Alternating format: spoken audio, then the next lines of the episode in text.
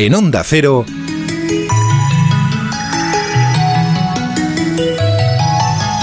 Por fin no es lunes. Isabel Lobo. Otra mañana que empieza fatal, pues el fin de semana me ha dejado muy mal. Y yo solo pienso que hace tanto tiempo que no te hablo por WhatsApp. Miro la hora ya son casi las seis y yo sigo en la cama sin mover un pie. Debería limpiar, pues no te imaginas cómo está toda la casa. Pues estamos en Por fin los lunes, esta es una hora con etiqueta negra, ya que tenemos que ponerle una buena etiqueta al final del año y lo vamos a hacer con código y secreto. La contraseña aquí para acceder a esta entrevista es que ella dice que no hay que hacerse mucho caso a uno mismo pasadas las 9 de la noche, pero yo pienso que qué pasa pasadas las 9 de la mañana. Lo que pasa es que esto es lo que hay, que en por fin no es lunes, el cotillón empieza mucho antes de las 12 del mediodía.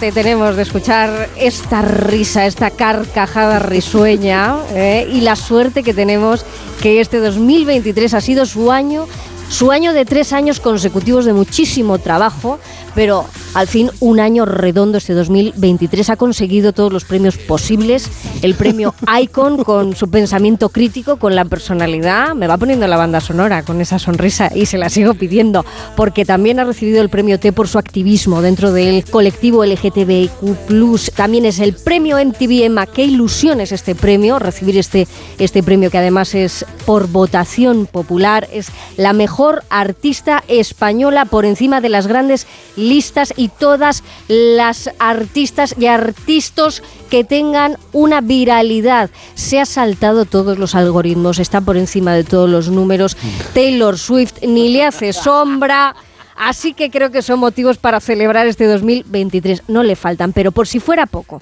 Además, este año ha publicado AOVE, que ya veremos a ver eh, qué significa, porque cada una de esas letras tiene un significado especial, AOVE Black Label, esta etiqueta negra que digo que hay que ponerle para redondear el año 2023. Me estoy enrollando muchísimo y al final lo que quiero es saludar a Samantha Hudson, porque es una ilusión tremenda tenerte aquí para hacer balance de año. ¿Cómo estás? Bienvenida. Estoy balanceada, la verdad. Así que perfecta.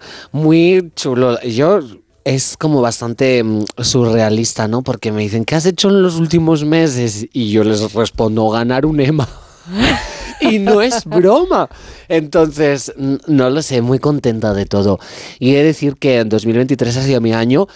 Ya lo fue 2022, ya lo fue 2021 Sí, sí, y sí, ahora nos vamos a por el 2024 que quedan nada, o sea, menos de 24 horas. Nada, y a estas horas tú eh, habitualmente las dedicas a algo en especial o, o- o, bueno, no le echas muchas cuentas a- a- al resumen este que haces del año tal. Mm, no, yo intento dormir. No, pero a veces, claro, no es posible porque, hola, el trabajo asalariado, etcétera, y también, pues, la vida de artista, etcétera. no, ¿qué va? Pues, eh, depende. Si estoy volviendo de gira, pues estoy en un tren. Si no estoy haciendo una promo, porque yo ya no puedo, o sea, debo ser la persona más entrevistada de este planeta. Todo el, ra- ¿Cuántas en- entrevistas he hecho? ¿800? No lo sé, eso podríamos Muchas. hacer el, el recuento, pero Mm. es cierto que, que yo agradezco que este último día del año estés, porque vienes de dos últimos meses de Sí. conciertos que es que eh, yo creo que has perdido no, no la vocación, ni la inspiración, el aliento. O sea, hay veces que, que en el escenario te hemos visto que, que- que te quedabas sin aire, tanta gente, tantas salas, en los mejores sitios de nuestro país. Hombre, y las que quedan, por supuesto, porque ahora en febrero tengo como siete fechas o así.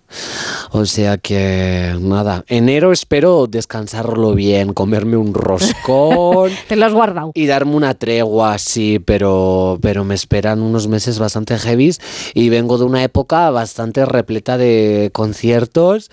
Madrid fue sold out, Barcelona sold out, entonces es que no ha podido ser mejor fin de año. ¿Qué es lo que más te gusta de todo eso? Cuando dices sold out, eh, para lo que es el, sector, a lo mejor tiene esa potencia de, oye, la cosa va más, funciona mucho, pero a mí lo que, me, lo que percibo de ti es que eh, te gusta mucho que, esa gente que está haciendo cola durante todo ese tiempo, ¿no? Eh, va por algo, no solamente va por, por la canción que se la sabe, que los estribillos, y sino va por algo más, y tú eso lo percibes igual. Eh, sí, yo, o sea, a ver, el soldado está muy bien, sobre todo también porque tiene esa parte de caridad cristiana, digámoslo así, y también, por supuesto, de satisfacción profesional. Al final, las cifras son las cifras, aunque es cierto que yo no le suelo dar mucha importancia. Me da igual 8 que 80, y en este caso, pues fueron 2.000 personas que, como tú bien dices, no venían exclusivamente por la música o para vitorear los estribillos, sino más bien en busca, yo creo que de una experiencia, ya lo he definido en varias entrevistas y no me cansaré de decirlo, para mí mis directos son una liturgia con este nuevo EP que he sacado, OV Black Label, pues una liturgia electrónica porque el disco está repleto de música máquina, pero sobre todo es, es muy catártico, ¿sabes? Y lo percibo como algo que no es unilateral, no es un espectáculo donde yo soy el centro y el público meramente me contempla, Eh, es como que mm, todos participan y tampoco de una manera literal, porque yo no es que les dé el micro y que hablen y sea un toma y dale,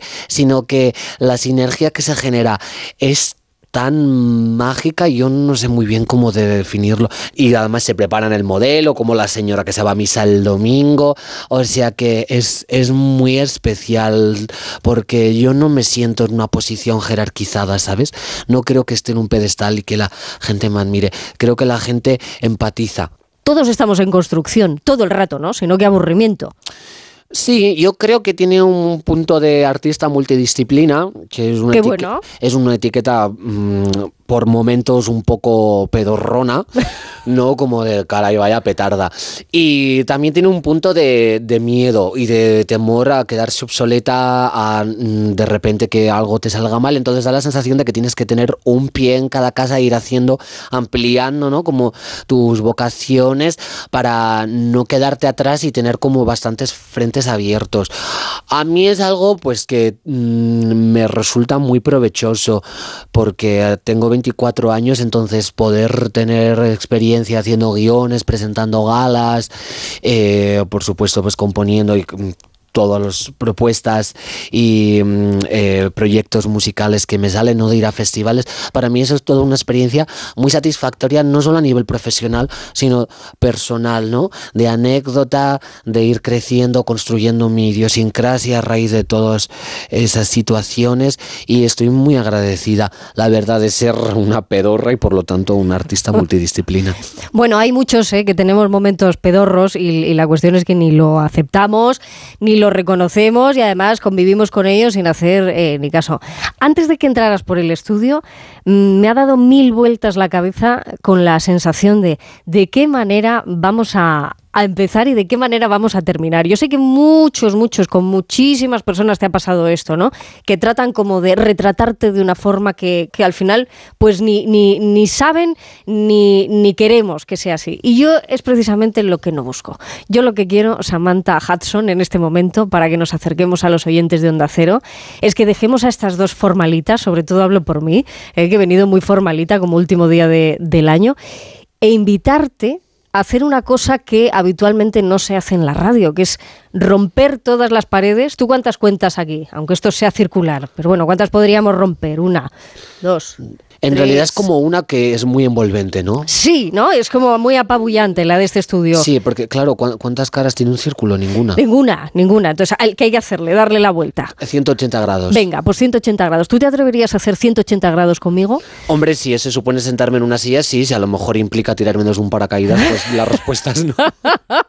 Bueno, como estamos en un medio de aire, yo te voy a proporcionar un paracaídas para que podamos rodear esta mesa del estudio, darnos esos 180 grados y movernos hacia el patio de butacas que tiene este estudio que es maravilloso, sentirnos oyentes por un momento ¿eh? y seguir la conversación. Perfecto. Oye, todo sí me cuentas qué pasa después de las 9 de la noche y por qué no nos tenemos que tomar nada en serio. ¿De acuerdo? Encantada, trato hecho. Venga, pues vamos a levantar, dejamos aquí a estas dos, eh, rajando con sus formalidades, eh, la que conduce. Aunque me digas te quiero, no me vas a conquistar. Estoy cansada de cuentos, quiero dejarme llevar. Bueno, ponte cómoda, ¿eh? Sí, ¿Podemos ponernos cómodos aquí? Sí, es una opción, es una opción. Era una opción esta, la de estar más cerca. Eh, a mí me gusta la cercanía. A veces es casi eh, mala educación. Ya, porque parece como que, que- que absorbes el espacio del otro. Si yo tuviera la, la posibilidad de absorber algo del espacio tuyo en este momento, ¿qué me prestarías? Yo te presto todo, aunque no me lo devuelvas. Lo único que tengo para dar es absolutamente todo. Solo altas dosis de yo misma. Hay, hay veces en las que eh, vuelvo a, a esa época tuya en la que parecía que tenías que ser el centro de atención por algo que no tenía ningún sentido. ¿eh? Me refiero a ese trabajo que no todo el mundo ni todos los oyentes de Onda Cero tienen por qué conocer, pero fue a través de un trabajo que Sí. te lleva a decir tu primer mensaje. Siempre he sido una persona que no le ha bailado el agua a demasiada gente. Pues, alguna vez he evitado el conflicto, no porque ya una está cansada de ser tan marronera, pero nunca me he callado nada con ninguno de mis compañeros. Pero esta quizás fue la primera vez en la que el mundo se dio cuenta de quién era este basilisco hermafrodita y explosivo que, con el que estás conversando ahora mismo. Y efectivamente fue para un trabajo de clase en la asignatura de cultura audiovisual que a mí me mm, exigen, me piden hacer un videoclip de temática libre. Claro. Era de principio de curso. Esta fue mi carta de presentación antes de irme yo al puente de Navidad. ay, ay. Realicé un videoclip acompañando una canción que escribí, compuse y produje yo misma que se llamaba Soy Maricón y que en esencia denunciaba los abusos de la Iglesia Católica contra los homosexuales como clichés y arquetipos de dos mundos en apariencia opuestos pero que verdaderamente reivindicaban el derecho de eh, las personas LGBT a profesar una fe religiosa desligada de una institución que siempre, siempre, siempre ha ejercido violencia contra nosotros y nosotres. Em, claro, pues esto llegó a oídos del profesor de religión, pero bueno, el caso es que se dejaron escandalizar una vez más por algo inofensivo y el obispo de Palma eh, decidió emprender acciones, no sé si legales, más bien ilegales, porque arremeter así contra un adolescente de 15 años fue un poco una gamberrada, llamémoslo así, y todo esto sucediendo mientras yo me estaba comiendo las uvas. ¿En serio? O sea, claro, yo O sea, estamos hablando del 2015 por estas fechas. Sí, yo entregué este trabajo y me fui a las vacaciones de Navidad y volví colmando todos los titulares de toda la prensa sensacionalista sin hacer mención a mi nombre, porque claro, me amparaba la ley de protección de menores, con lo cual simplemente se referían a mí como el alumno blasfemo que dice querer violar a Jesucristo. Fíjate tú cómo tergiversaron el mensaje, pero bueno, añadirle un poco de floritura nunca está de más, ¿no? Para conseguir unos clics rastreros. Y así me di a conocer.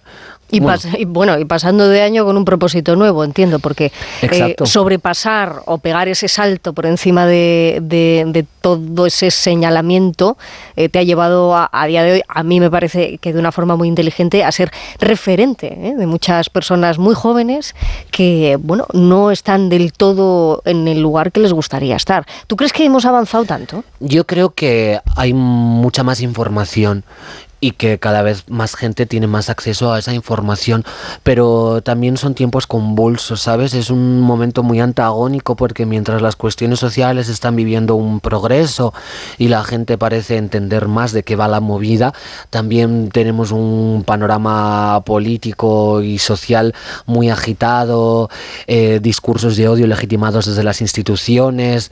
Sí, trabaja mucho con los opuestos, ¿no? Los opuestos, Entonces, lo incluso dicho. también para hacerse ver como un punto de equilibrio intermedio, ¿no? Está la extrema derecha, los fascistas y en el otro punto está Samantha Hudson. Como si yo fuera una especie de radical, cuando lo único que defiendo es que las personas trans tengan derechos, una perspectiva de género que sea feminista. eh, mm, Venga a buscar enemigos. Enemigos, o sea, es que, o sea, de esta- verdad, te sientes amenazada por Samantha Hudson, caray, pues como te venga un tío con una navaja en la calle a ver qué haces. claro. Pero bueno, al final nosotras no pensamos dejar de existir. Aún así, aunque tú tengas esa visión de mí misma, hay gente que siempre va a decir lo contrario, que me va a ver como te decía, el enemigo de España, el anticristo. Hay Samantha Hudson para rato. y tanto, y tanto. Oye, en este rato que estamos aquí sentadas en, el patio de butacas del estudio de Onda Cero, que estamos escuchando la vida pasar un poco. ¿Eh? En toda esta vida que, que escuchamos pasar, yo tengo de vez en cuando algún, algún chivatazo. Uno de esos chivatazos me cuenta una faceta muy divertida de Samantha Hudson, que es cuando le pasan cosas en la vida cotidiana que ella no es capaz de explicar, pero que después también te definen. A ver si me cuentas la historia de la mona chulapa. O sea, ¿cuándo llegó la mona chulapa a tu vida? ¿Qué, qué, qué, qué, qué? Pues yo creo que fue un lunes. Un- vale, muy bien, me Y vale. La cosa es que estaba saliendo del gimnasio y yo suelo hacer 45 minutos de cardio Vale. para no perder capacidad pulmonar, porque verdaderamente los conciertos, o sea, es Son es- una bomba. Es una rave total, en plan, no paro de moverme durante 58 minutos seguidos. Rafael Acarra decía un fin de semana de fiesta y luego un poco de ejercicio. De retomas, y vale. yo me lo tomo al pie de la letra. Entonces salía sin oxígeno, cansada, con la música en, los cascos, como disociada, no tenía de pronto, veo mal de lejos, entonces la vista no la tenía, en los oídos tampoco, porque los cascos tenían el- la anulación de ruido, entonces estaba un poco desprovista de todos mis sentidos, mm, desprovista de oxígeno, mm, mis funciones motoras estaban en las últimas y no sé cómo, de repente pues, llegó a casa y tenía un muñeco de un mono, una mona, así bebé, con un pañal. Y originalmente estaba vestida de flamenca. Ah, vale. Era una mona flamenca. Y llegué a casa y yo pensé, ¿en qué momento me he comprado yo esta mona? Y es que resulta que había una tienda de juguetes al lado del gimnasio y yo pasé por ahí y me compré una mona flamenca, no sé por qué. Y entonces ahora ya pues va conmigo a todos los sitios y le, me trajeron por mi cumpleaños un traje de chulapa. Y pensé, pues mira, como está la cosa en Madrid tan candente, pues nada, orgullo madrileño para la mona. Y le, la, la cambiaste de, de- y de le, pu- le puse un traje de chulapona, bien divertida, y de pronto una fiebre por la mona flamenca, y ya pues es que es una más de la familia, vas a una compañía. Te hace una compañía. Sí. ¿Alguna cosa le confiesas a la mona flamenca? No, yo la verdad es que soy de confesar en las entrevistas. Para- Oye, pues ya estamos llegando, ya estamos llegando casi al final. Eh, déjate alguna, sobre todo esa que te había pedido yo al principio de ¿por qué pasadas las nueve de la noche? ¿Qué hay que hacer con los pensamientos pasadas las nueve de la noche? A la basura. A mí, y creo que me pasa a mí, me- le pasa a todo el mundo, y si no es a todo el mundo, a mucha gente. Que de repente estás en la cama a punto de dormir y piensas, "Uy, Dios mío, ese corte de pelo que llevé en el 2007, qué horror, y esta foto, cómo podía ir así. O sea, te viene como todo lo malo, te viene de noche. No hay que juzgarse con demasiada contundencia, hay que ser amable y misericorde con una misma y pensar que si no hubiéramos sido de tal manera, pues ahora no seríamos de esta otra, ¿no? Entonces, a mí me gusta mucho, pero si a partir de las 9 de la noche no tienes que hacer nada, te haces un sudoku, te pones una serie y te quedas más a gusto que un arbusto. Y luego ya llegan las campanadas, si quieres te tomas algo, si no, no, y chimpún. Luego llega a las 9 de la mañana y eres otra. Y es. Y funciona así, es verdad. es- De la- 9 a 9 está, está muy bien. Las 9 de la noche es como, madre mía, soy asquerosa. Y las 9 de la mañana es como, oye, pues no estoy tan mal. Puedo decir muy satisfecha que tanto cuantitativa como cualitativamente el amor vence al odio, al menos en mi caso particular. Yo estoy convencida de que el amor siempre vence, de que la esperanza no defrauda, ¿eh? sea la que sea la esperanza que, que tú tengas. Y lo que quería hacer Samantha en este Por fin los lunes, último Por fin los lunes del año, era felicitarte, felicitarte, de todo corazón, por lo que estás haciendo, porque estás eh, reduciendo todas las brechas generacionales, aunque te digan lo contrario. No, tú estás reduciendo todas esas brechas porque el código, el lenguaje con el que compones, con el que cantas, a lo mejor mi madre no entiende ni la mitad de lo que, de lo que estás exponiendo, pero lo siente, lo baila y puede que hasta diga, oye, este discurso me encanta. ¿Por qué? Porque transmites alegría. Alegría es lo que nos falta, ¿tú crees? Hay que ser empática y eso es algo de lo que yo creo que puedo presumir y sobre todo de lo que creo que puede presumir la gente que me entiende y que sigue mi trabajo.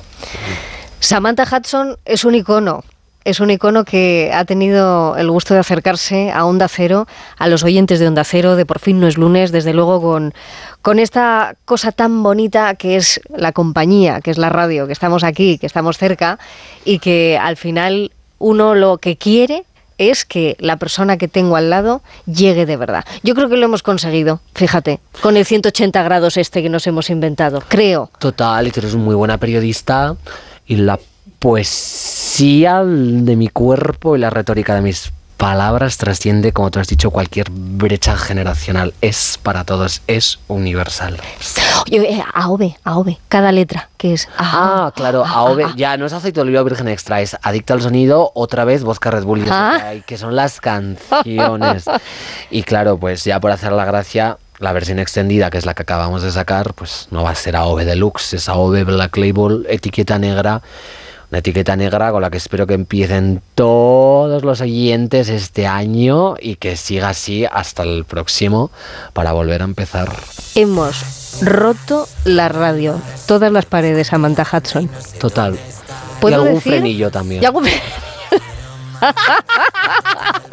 Vámonos, de itinerantes, por el mundo adelante, ¿eh? a seguirte, Samantha Hudson, que seas muy feliz este 2024 también. Y le deseo lo mismo a la audiencia, ¿no? Un besazo de albaricoque a través de estas radiofrecuencias.